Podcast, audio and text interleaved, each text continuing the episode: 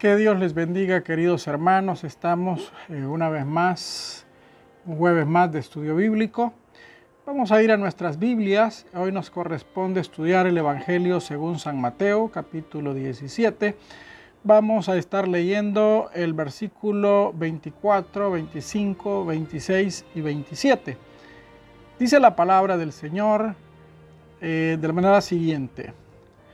Cuando llegaron a Capernaum, vinieron a Pedro los que cobraban las dos dragmas y le dijeron, eh, ¿vuestro maestro no paga las dos dragmas? Él dijo, sí. Y al entrar en casa, Jesús le habló primero diciendo, ¿qué te parece, Simón? Los reyes de la tierra, ¿de quiénes cobran los tributos o los impuestos? ¿De sus hijos o de los extraños? Pedro le respondió, de los extraños. Jesús le dijo, luego los hijos están exentos. Sin embargo, para no ofenderles, ve al mar y echa el anzuelo y el primer pez que saques, tómalo. Y al abrirle la boca hallarás un estatero. Tómalo y dáselo por mí y por ti. Jesús le dijo, luego los hijos están exentos. Sin embargo, para no ofenderles, ve, al mar y echa el anzuelo. Y el primer pez que saques, tómalo y al abrirle la boca harás un estatero. Tómalo y dáselo por mí y por ti. Vamos a orar. Padre, eh, estamos una vez más en este precioso tiempo de estudio bíblico para darte las gracias, para adorarte, para bendecirte, para exaltarte, Señor. Queremos seguir clamando por nuestro país, por nuestra nación, por el mundo, que tú ilumines a aquellos que se dedican a la ciencia, ah, ilumines dándoles, eh, Señor, esa eh, fórmula, esa respuesta que ellos necesitan para poder contrarrestar de manera efectiva este coronavirus, Señor. En el nombre de Cristo te suplicamos que también nos hables a través de tu palabra. Gracias, Señor, en el nombre de Jesús. Amén y amén. Bueno, queridos, el tema de esta tarde es un tema bastante interesante. Eh, es interesante porque se trata de dinero. Se trata de el impuesto del templo. De eso vamos a hablar esta hermosa tarde acerca del impuesto del templo. Ahora vamos a ver algunas cosas interesantes que eh, nos van a servir como una introducción. Y vamos a ver en primer lugar que los gastos del sostenimiento del templo eran grandísimos. Pues en el templo se hacían dos sacrificios, uno por la mañana y otro por la tarde, ¿verdad? Así que los sacerdotes tenían que estar continuamente sacrificando animales. Además de los sacrificios de animales, en el templo se quemaba incienso todos los días. Todos los días tenía que adquirirse el incienso para ser quemado en las diferentes ceremonias. Eh, también hablemos un poco del mantenimiento que había que darle al mobiliario, a las cortinas, a los utensilios a las ropas sacerdotales y todo eso conllevaba una gran cantidad de gastos impresionantes. El Señor que es bueno, que es sabio, que es poderoso, ya había previsto todas estas cosas y al hablar del sostenimiento, podemos decirlo que el sostenimiento del templo estaba prescrito en la ley. En Éxodo 30, 16 eh, vamos a encontrar en Éxodo 30 muchas disposiciones o muchas referencias a, dicho sostenimiento. He querido leer el versículo 16 que dice, y tomarás de los hijos de Israel el dinero de las expiaciones y lo darás para el servicio del tabernáculo de reunión y será por memorial a los hijos de Israel delante de Jehová para hacer expiación por vuestras personas. Tomarás de los hijos de Israel el dinero de las expiaciones y lo darás para el servicio del tabernáculo de reunión. O sea, Dios había establecido ese impuesto que tenía que pagarse para el sostenimiento del templo. En tiempos de enemías, que se llegó a experimentar una de las peores crisis económicas de la nación por eh, obviamente razones eh, que quedan expuestas, ¿verdad? Eh, el pueblo venía de una cautividad de 70 años, así que la cuota se reajustó y, es ahí donde quedan ya establecidas las dos dragmas, ¿verdad? ¿Cómo hacían los judíos para, para cobrar este impuesto? Bueno, en el mes de Adar, que corresponde al mes de marzo, se anunciaba el tiempo para pagar el impuesto. Se, proclamaba, se pregonaba, se, se iba por todo el país vociferando que ya había llegado el tiempo de pagar el impuesto del templo, ¿verdad? El día 15 de ese mismo mes se instalaban puestos de cobro en cada pueblo del país y se daban 10 días. Hasta el 25 de cada mes era la fecha límite para pagar el impuesto.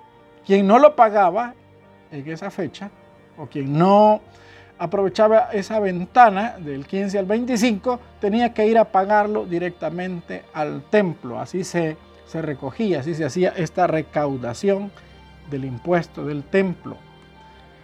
Ahora, aquí hay un dato muy interesante, ¿verdad? ¿Por qué se incluye esta historia en el canon? ¿Por qué habiendo tanto tema, por qué pudiendo meter ahí más sanidades, más predicaciones, más, más historias increíbles, se mete una historia que tiene que ver con dinero. Y específicamente porque el templo fue destruido en el año 70 de nuestra era. Y muy probablemente cuando este documento comenzó a circular ya no había más templo. Así que la enseñanza no tiene para nada que ver con el hecho de que el cristiano o el, judío debía de seguir eh, amarrado a, la, a la cultura, tradición o al ceremonialismo judío. Para nada tiene que ver, ¿verdad? Sino más bien diríamos que la enseñanza es para que nosotros entendamos que debemos de cumplir con todos los compromisos financieros que nosotros adquirimos y aquellos compromisos financieros que nos llegan por, por el lado de nuestras autoridades, por el lado del gobierno, por ejemplo, ¿verdad? Eh, debemos de cumplir con todos los compromisos financieros que nos impone tanto el gobierno como aquellos compromisos financieros que tenemos, por ejemplo, con las iglesias.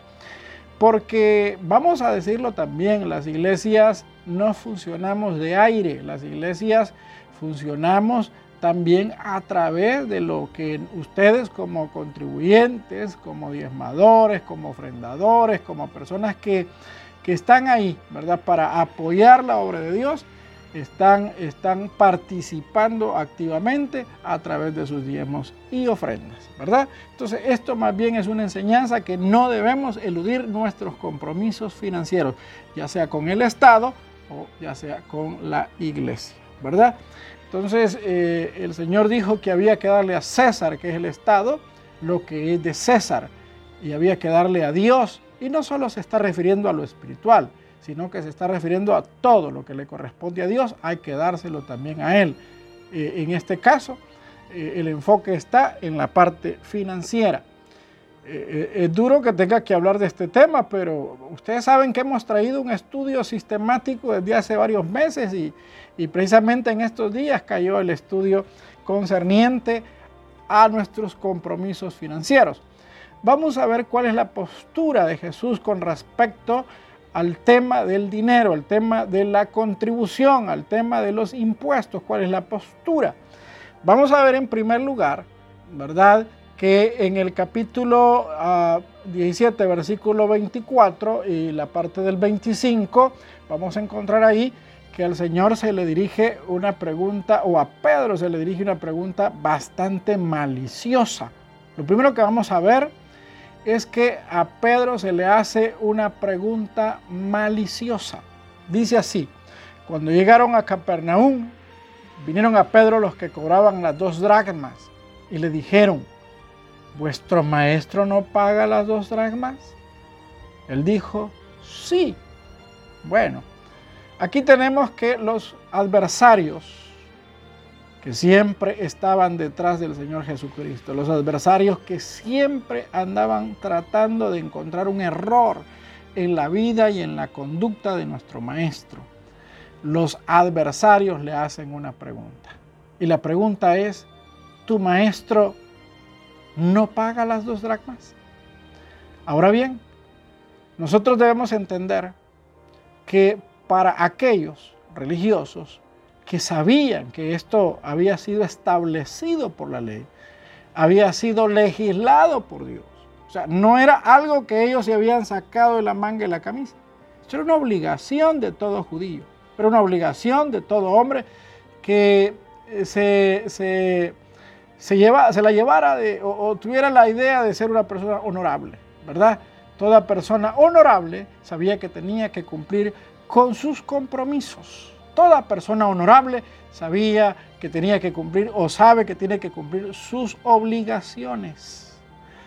Mire querido, esto es importante porque nosotros como cristianos evangélicos estamos en el ojo de la gente, ¿verdad? La gente nos observa, la gente sabe lo que nosotros eh, eh, de alguna manera hacemos o dejamos de hacer. Y es aquí donde nosotros tenemos que ser cuidadosos con nuestro estilo de vida y cuidadosos inclusive con las finanzas. Mire bien, hay mucha gente en las congregaciones que se la quiere pasar de espiritual, se la quiere llevar de, muy consagrados, de muy obedientes, eh, de, la mantelina, que, de la corbatita, que, que el de yo no quiebro ningún plato. Pero cuando se trata de las ofrendas, cuando se trata de los diezmos, ahí su espiritualidad desaparece. Ahí desaparece su fidelidad, ahí desaparece todo lo que ellos dicen sentir por Dios. Muchos dicen, ay, es que mi Dios es lo más grande, ay, es que mi Diosito aquí, mi Diosito allá. El problema es que no llevan a la práctica lo que con sus palabras están afirmando. Si nosotros decimos amar a nuestro Dios, tenemos que serle fieles en todo, incluyendo con la parte financiera. Los judíos se la, se la gastaban de ser gente muy, pero muy, pero muy religiosa. Y cuando nosotros, por ejemplo, recordamos aquel fariseo que fue a orar juntamente con el publicano, y entre sus líneas, lo que él estaba declarando, escuchamos que dice, yo diezmo de todo, te doy el diezmo de todo. Queridos, eso no era mentira. Los fariseos eran extremadamente rigurosos. Mire, esta gente en realidad era gente extrema, extrema, y con las cosas de Dios no eran tacaños. No eran tacaños. Y estos que eran religiosos, no eran nacidos de nuevo, no eran, no eran personas con el milagro del nuevo nacimiento. Y aún así, estas personas no eran mezquinos con la obra de Dios. Sin embargo, hoy día tenemos a mucha gente que es mezquina, que es tacaña, que es eh, hasta cierto punto ingrata con las cosas de Dios. Eh, les gusta ver una iglesia bonita, les gusta que la iglesia vaya en avanzada le gusta y hasta son exigentes porque de repente dicen, ay, ¿y por qué no trae al hermanito aquel que venga a predicar? Ese hermanito me gusta cómo predica. Mire, ¿y por qué no invitan más gente a la iglesia? Pero no quieren asumir los compromisos. Mire, yo, yo estuve platicando con un pastor hace unos días y este pastor me decía, mire hermano, fíjese que hay un siervo que, que, cante y que predique, que es bien usado por Dios y que esto y el otro, yo se lo recomiendo.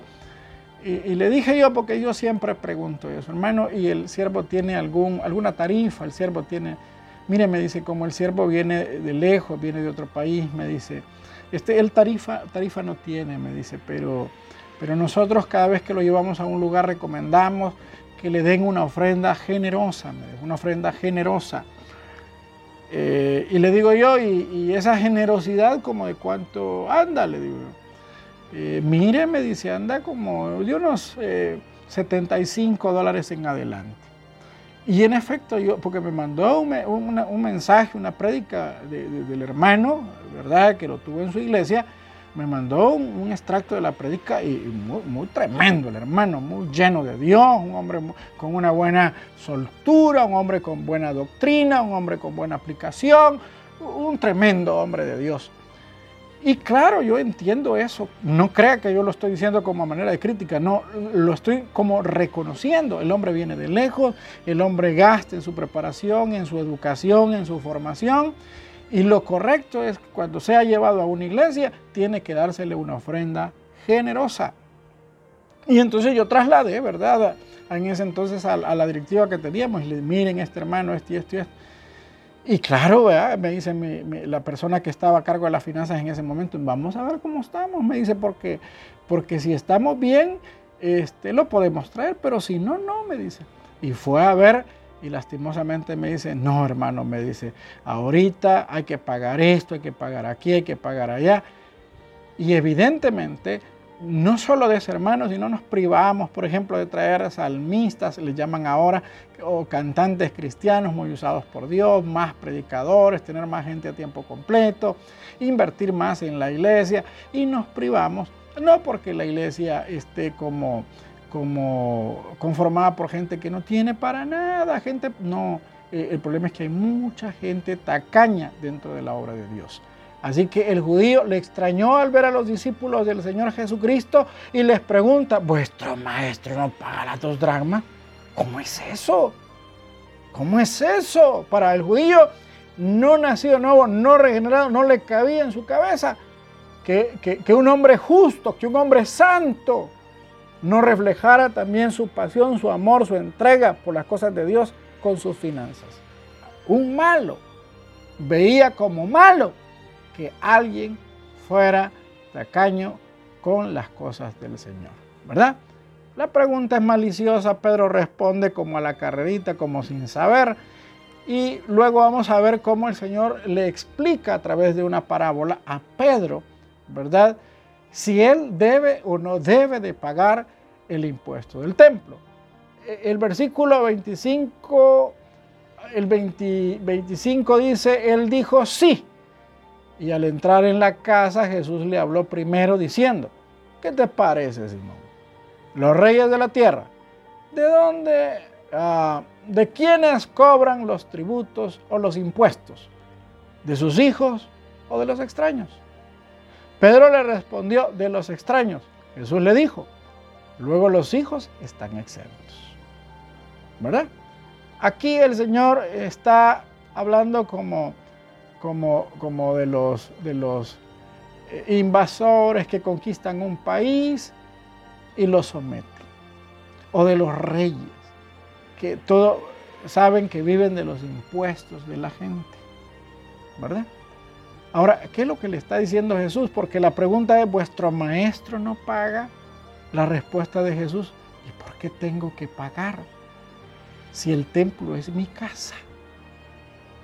Acuérdense de eso, el Señor dijo cuando estaba, joven, cuando estaba pequeño, cuando se quedó allá después de la fiesta con, los eh, intérpretes hablando, ahí en el templo, Él le dijo a María y le dijo a José, en la casa de mi Padre me es necesario estar. El templo, Jesús no era un invitado al templo, el templo es la casa de Dios. Y Jesús pertenece a esa casa. Y Jesús, por ser habitante de esa casa, por ser el, dueño de la casa, no tiene por qué pagar impuestos. No debe. Él, él, es el que gobierna el universo. El templo es la casa de su Padre. Los que debemos de pagar impuestos somos los visitantes. Somos los extraños, los de afuera, los que llegamos a su casa. Entonces la respuesta a la pregunta, tu maestro no paga los impuestos. Claro que no, no tiene por qué. Si él es el dueño de todo, si los inquilinos somos nosotros. Los inquilinos somos, somos nosotros. Él es el dueño de todo. Mía es la tierra y su plenitud.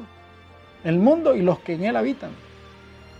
Los extranjeros somos nosotros, los extraños somos nosotros. Él no, él es el dueño, no tiene por qué. Entonces le, le enseña a través de la parábola Él está por encima del templo, que Él está por encima de las leyes, Él es el legislador, Él está por encima de la ley, Él es más grande que la ley. Pero en el versículo 27 les enseña a ser responsables. Versículo 27 dice, sin embargo, para no ofenderles, ve al mar y échale al suelo. Y el primer pez que saques, tómalo. Y al abrirle la boca, hallarás un estatero. Tómalo y dáselo por ti y por mí. El estatero era el equivalente a, a lo que se necesitaba pagar, tanto por Jesús y por Pedro. Pero aquí viene lo interesante de esta lección, y es que les enseña a ser responsables.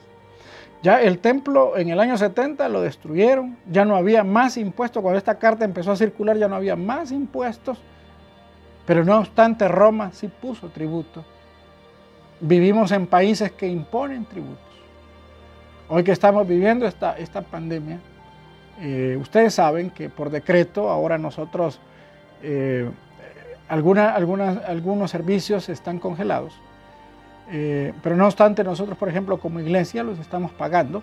Estamos pagando el agua, estamos pagando la luz, estamos pagando el internet. Solamente con la cuota del banco nosotros pedimos que se nos congelara, ¿verdad? Hasta, hasta que se resuelva esta situación, hasta que se resuelva, tenemos tres meses eh, tenemos la opción ya sea de pagar al finalizar la cuarentena o de que estas tres cuotas de que debemos se nos trasladen para el futuro. Pero por lo demás estamos pagando todo. Y estamos pagando todo porque nosotros tenemos que ser responsables. Porque sabemos que si queremos que el país siga funcionando, si queremos que el, sistema siga funcionando, si queremos que el gobierno siga funcionando, el gobierno, el sistema, las empresas van a seguir funcionando si nosotros somos responsables con nuestras obligaciones. Entonces, eh, estamos pagando la energía eléctrica. Podríamos no pagarla, pero gracias a Dios está entrando dinero y tenemos que ser responsables. Entiendo yo que hay personas que no están ganando nada, que no, están, no está entrando dinerito. Y entonces ni modo, ellos aunque quieran, no pueden. Pero los que podemos, debemos hacerle frente a la crisis con responsabilidad. Ahora, le da una razón poderosa el Señor a Pedro para pagar el impuesto. Él no está obligado, él está exento, pero le da una razón poderosa. Le dijo, sin embargo, para no ofenderles, le dice, para no ofenderles. A nosotros como iglesia nos ha pasado. A nosotros eh, nos han hecho jugaditas mero feas, por ejemplo, la alcaldía, por ejemplo, lugares donde hemos tenido que, pagar moras, en ANDA, en, CAIS, hemos tenido que pagar moras. Eh, hemos puesto reclamos y, y a veces las cosas se han complicado y al final hemos tenido que ceder. Pero hay una razón poderosa que el Señor dice por la cual se debe de pagar el tributo y es para no ofenderles. O sea, él está exento y él podría eh, decir yo no lo hago, yo no lo pago, yo soy Dios, ustedes me deben respeto, pero dice para no ofenderles. Mire qué interesante. Ahorita me acabo de acordar de este pseudo cristiano, pseudo apóstol que, anda por ahí circulando en las redes, un señor cholco malcriado, que, que dice que no le importa que el gobierno aquí, que el gobierno... Eso no es cristianismo. Todos esos predicadores bravos, rebeldes, que, no quieren hacer caso a las autoridades, esa gente no es cristiana. Aquí el Señor está hablando de, algo bien interesante, está hablando de una responsabilidad moral que nosotros tenemos con la sociedad, con el inconverso. Dice, sin embargo, para no ofenderle, ve al mar y echa el anzuelo. Entonces les da una razón poderosa para pagar el impuesto. ¿Y cuál es la razón? Que el Evangelio no vaya a ser tropiezo para ellos que los evangélicos no vayamos a hacer tropiezos para ellos. ¿verdad? Que feo es que un evangélico quede, quede fichado en Prado, que quede fichado en Adicón, que quede fichado en la tienda. Eso es feo. Que la, que la tendera diga, ese dice que va a la iglesia Merea y ese no paga, ese me debe, ese es loco se hace cuando me ve, por allá voltea la cara cuando, cuando me ve por no pagarme. Eso es feo, hermano. Eso no está correcto. Los cristianos evangélicos tenemos un compromiso y para no ofender a la gente debemos de pagar. Y puede que usted diga, no, si es que yo ya le había pagado y ella me está cobrando de más y que esa gaseosa yo se la fui, pero se la fui a pagar otro rato y hoy me la está cobrando. Pague el hombre. Pague el hombre. Entonces les da una razón poderosa para pagar el impuesto y les enseña a hacerlo de una manera honesta. Pedro era pescador y lo manda a pescar. Algunos dicen que ahí no hay milagro, puede ser que haya milagro, lo interesante es que lo manda a pescar. Pedro era pescador y para pagar el impuesto lo manda a pescar. Quizás no me voy a centrar en el milagro porque eh, la idea esta tarde es que nosotros aprendamos a ser responsables. Y claro que Dios puede proveer de una manera milagrosa, no lo dudo, no lo dudo. Pero nos enseña, a Pedro le dice, había a pescar. ¿Por qué lo manda a pescar? Porque Pedro era pescador.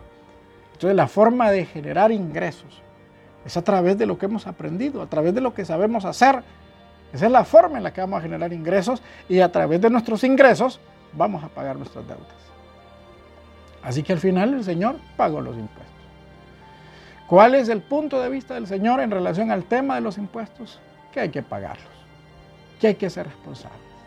Ahora, estos son días difíciles y yo sé que eh, hay mucha gente que lo último que está pensando es en mandar ofrendas, en mandar diezmos, en mandar, eh, voy a decirlo así, contribuciones a la iglesia.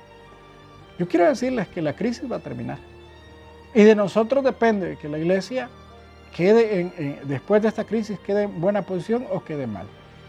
Me estaba contando un pastor que hay una misión eh, que tiene alrededor de 600 filiales, 600 filiales, y que al menos 300 filiales ya dijeron que van a cerrar sus operaciones porque no alcanzan a cubrir sus gastos, no alcanzan. 300, aproximadamente 300 iglesias van a dejar de operar porque no les está entrando dinero. Entonces nosotros como miembros de Iglesia mira, yo agradezco a toda la gente, mire, gracias a Dios tenemos una gente muy linda y sabemos que las ofrendas están bajando porque la gente está dejando de percibir. Pero si usted está percibiendo, cumpla con sus obligaciones, páguele de la tienda, páguele al, al, de Claro, páguele al de, al de la energía eléctrica, páguele del agua, páguele la luz, pague todo y ofrende. Ofrende porque son compromisos que nosotros tenemos que honrar.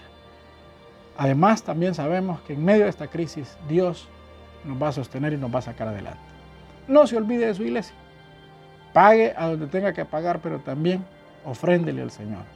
Ofréndele porque vamos a regresar y vamos a necesitar ese lugar donde nos vamos a desahogar, donde nos vamos a alimentar, donde nos vamos a fortalecer, donde nos van a dar estrategias para salir adelante, donde nos vamos a apoyar, porque ya lo estamos haciendo, ya estamos apoyando a los más necesitados. Queridos, eh, la lección de este día es cumplamos con nuestros compromisos financieros. Que Dios me les bendiga a todos. Vamos a orar. Padre que estás en los cielos, te damos gracias en el nombre de Cristo por este tiempo hermoso. Te pido en el nombre de Cristo que nos bendigas. Gracias a Dios por este tiempo. Provee trabajo, provee seguridad laboral. Dios mío, ayúdanos a salir de esta crisis. Bendice tu iglesia, bendice a tus hijos. En el nombre de Jesús. Amén y amén. Que Dios les bendiga a todos. Nos vemos pronto, queridos.